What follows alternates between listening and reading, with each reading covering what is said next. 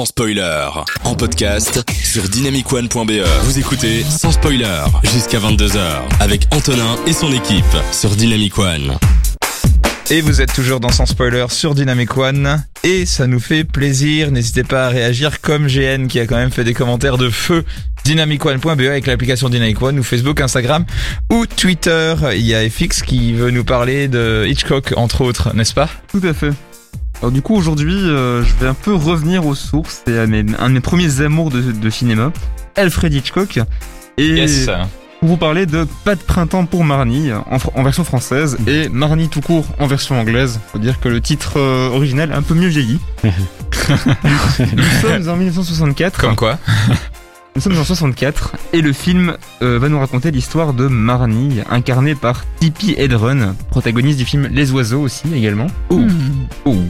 Une jeune kleptomane très habile, blonde, comme tous les, toutes les héroïnes de Hitchcock. Le rôle avait d'ailleurs été écrit pour Grace Kelly qui déclina parce qu'elle était devenue une princesse et qu'elle n'avait plus envie de faire des films Mm. à ce moment-là. On la comprend.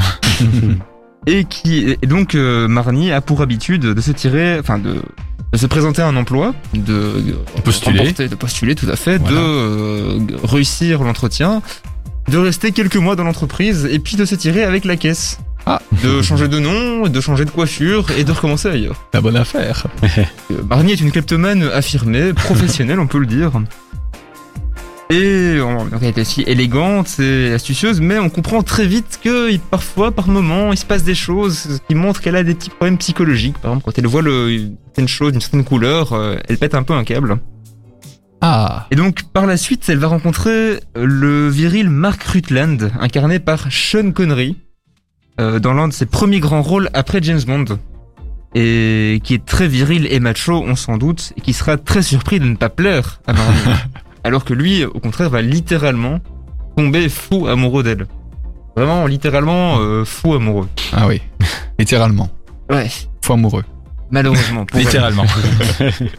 Et en fait, tout le film est un thriller avec une dou- un double suspense plutôt intéressant. Marnie cherche à la fois à fuir la police et ses anciennes victimes, et du coup qui lui courent après pour récupérer l'argent, et ce qui la rend assez parano et lui met régulièrement la pression. Et d'un autre côté, on cherche à comprendre l'origine de son traumatisme, euh, qui permettrait de comprendre vraiment le personnage, qui est vraiment énigmatique tout au long du film. L'idée est super intéressante et c'est à ma connaissance un des premiers Hitchcock qui tente justement autant de mêler thriller euh, et psychologie, psychanalyse. Ce qui s'explique aussi par le fait que l'histoire est tirée d'un livre euh, qui propose d'ailleurs bien plus de développement sur l'aspect psychologique. Mais Hitchcock a été déçu du résultat, il le dit lui-même dans ses interviews, euh, parce qu'il estimait qu'il est au final impossible de rendre fluide un film mêlant le temps court du film d'action, de l'intrigue policière, et le temps long de l'analyse euh, psychologique, analytique. Alors 60 ans plus tard, certains réalisateurs ont réussi, on peut le dire, à créer des thrillers euh, très psychologiques avec un bon rythme. On pense à Fight Club ou à Memento qui intriguent mieux les, les deux types d'intrigues à la fois. Mais le film d'Hitchcock a quand même ce charme particulier des films de son époque, avec en plus un montage très dynamique, des scènes de tension intenses qui caractérisent bien Hitchcock évidemment, et un développement entre les deux protagonistes très intéressant, bien que malsain. Ok, super. Eh bien, euh, à cause de, de tout ce que tu nous as raconté, moi j'ai juste envie d'entendre la suite. Donc on, va en, on va en parler juste après. Euh, tu m'as tu m'as vraiment donné l'eau à la bouche là parce que tu tu t'es tu t'es vraiment arrêté euh, tout juste avant. On va s'écouter un petit Damso, un Majestic et un bon EM et puis on revient juste après pour la suite de la chronique. Défix qui parle de Hitchcock, encore un super film et on se retrouve juste après pour une chronique sur le temps d'un album et Ah. vous êtes dans Sans Spoiler sur Dynamic One, ça nous fait plaisir d'être avec vous. Le lundi soir, entre 20h et 22h, Dynamic One passe en mode cinéma dans Sans Spoiler. Sortez les projecteurs, sortez les popcorn et ouvrez les péloges, c'est sans spoiler dans euh, sur Dynamic One, votre émission cinéma, et on parle de Hitchcock. Euh, Quoi de mieux comme classique pour parler de ça? Euh,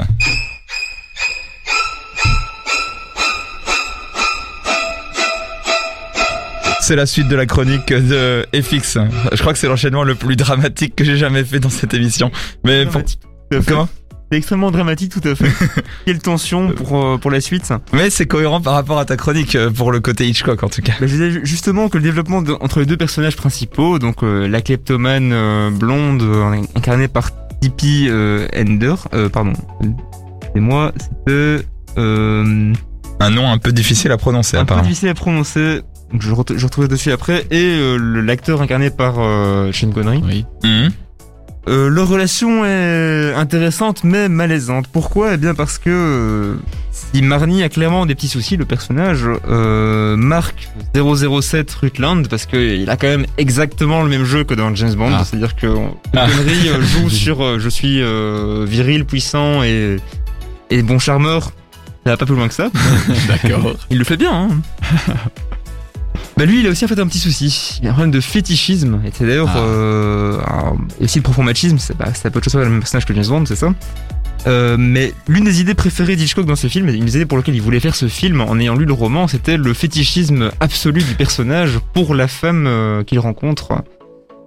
Fétichisme un petit peu malsain dans le film parce que bah, le personnage est vraiment très insistant, euh, ça va assez loin, je ne vais pas quand même tout vous raconter. Non, non, mais on, on a compris ce qui Et se passe. le problème en fait que j'ai découvert sur le film, c'est que en fait il y a eu un mini scandale qui a éclaté quelques années après parce que euh, l'actrice n'en a pas parlé à l'époque, mais Hitchcock avait un peu la même relation avec euh, l'actrice que le personnage dans le film avec le personnage du film. Ah, Ah. C'est-à-dire qu'il y avait des, il y a des histoires de stalker, de Hitchcock qui mandatait des personnes pour aller justement euh, surveiller la- l'actrice euh, entre les tournages. Est-ce que c'était une notoriété ça Bah, s'est révélé après C'était révélé après. Ah ok.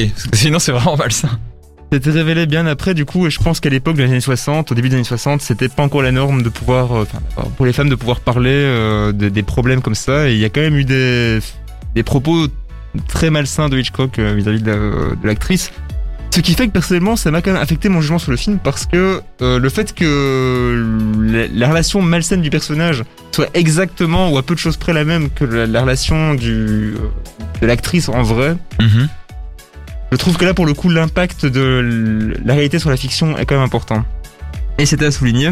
Et d'ailleurs, pour l'anecdote aussi, l'anecdote malheureuse, cette actrice avait déjà subi euh, les affres des tournages avec Hitchcock parce que donc l'année précédente, elle avait fait Les Oiseaux, film culte que- acclamé par la critique, dans lequel en fait les oiseaux euh, qui étaient euh, envoyés sur les personnages étaient des vrais oiseaux.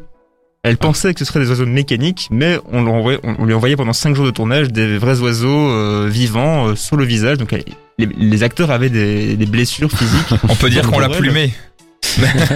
On peut dire ça.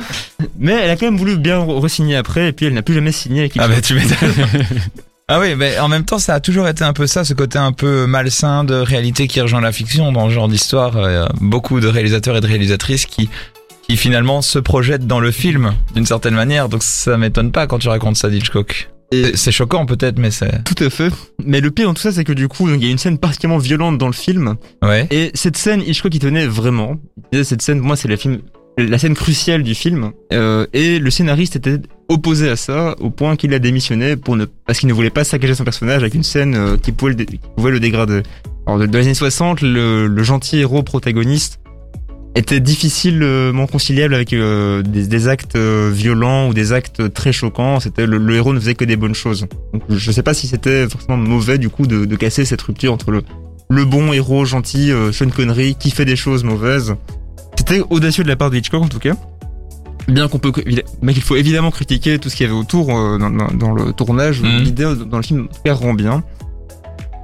Et donc du coup pour finir un- quand même sur un petit point positif, euh, la structure narrative du film en fait est très similaire à d'autres films d'Hitchcock comme Vertigo ou euh, Psycho, c'est-à-dire que du coup euh, le, le film introduit les personnages et à un moment renverse toute la perspective et les enjeux. C'est ça. La, vi- le- À la le- la moitié. victime n'est plus celle qu'on croit, genre de choses. C'est ça. Fascinant. Donc du coup, bah, pour conclure, c'est un Hitchcock intéressant, pas forcément celui que je conseillerais à quelqu'un qui euh, n'en a vu aucun. Dans ce cas, Vertigo, Fenêtre sur cours ou Psycho sont vraiment des valeurs sûres. Mais un thriller psychologique plutôt efficace, audacieux avec un bon scénario, mais qui pêche peut-être par, un- par son rythme un peu un peu lent euh, et aussi par sa morale vraiment douteuse, qui fait en plus malheureusement écho à des vrais problèmes de harcèlement lors du tournage. Oh là là. Ça, ce qui fait écho à tout ce qui se passe pour l'instant, c'est comme quoi on n'a pas inventé l'eau chaude avec notre époque. Hein, c'est ça. Mais à l'époque, on n'en parlait pas. Ouais, c'est ça. Ça, il y, a- il y a eu un progrès dans les mentalités par rapport à ça. Très vite fait, Théo. Un, un avis sur le sur le fait de voir ce film éventuellement ou, ou sur la polémique. Ben, je l'ai déjà vu en fait. Et, Quoi euh, C'est bien triste parce que je me suis rendu compte il y a quelques années que je l'avais vu et j'en avais aucun souvenir. Donc à l'époque, euh, j'ai j'ai regardé des images pour essayer de me rappeler, mais Aucun, zéro. Pourtant, je me souviens d'avoir bien aimé, c'est juste ça que, ce que j'ai en tête. Donc, Ok, peut-être que le film n'était pas si marquant ou alors que tu avais mal mangé ce jour-là. Peut-être. il m'a, ouais, il m'a pas marqué, mais euh, voilà. Et peut-être que je le reverrai un jour parce que je, enfin, Hitchcock, c'est, c'est un de mes réas préférés. J'ai- J'aime toujours en regarder quelques-uns. Donc, Malgré la polémique? bah, peut-être que j'en verrai d'autres du coup. Bah oui, mais ça reste intéressant en tout cas dans, à remettre en perspective, c'est super intéressant Aurélien Adrien.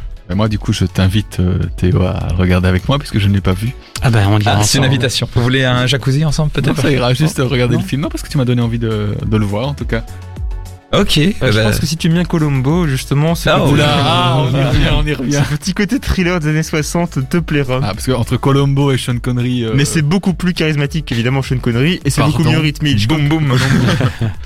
J'ai mal mon cœur. Ah, il a réussi à le tenter. Bah, beaucoup. Merci beaucoup, FX. C'est toujours passionnant avec toi quand tu nous racontes ce genre d'histoire. Riton, Amel Bent et Attic dans la suite de votre émission. Et puis après, il y aura le temps d'un album, cette fameuse chronique dans laquelle on vous parle d'un album et de son histoire. Ça va être génial. On se retrouve dans quelques minutes. À tout de suite.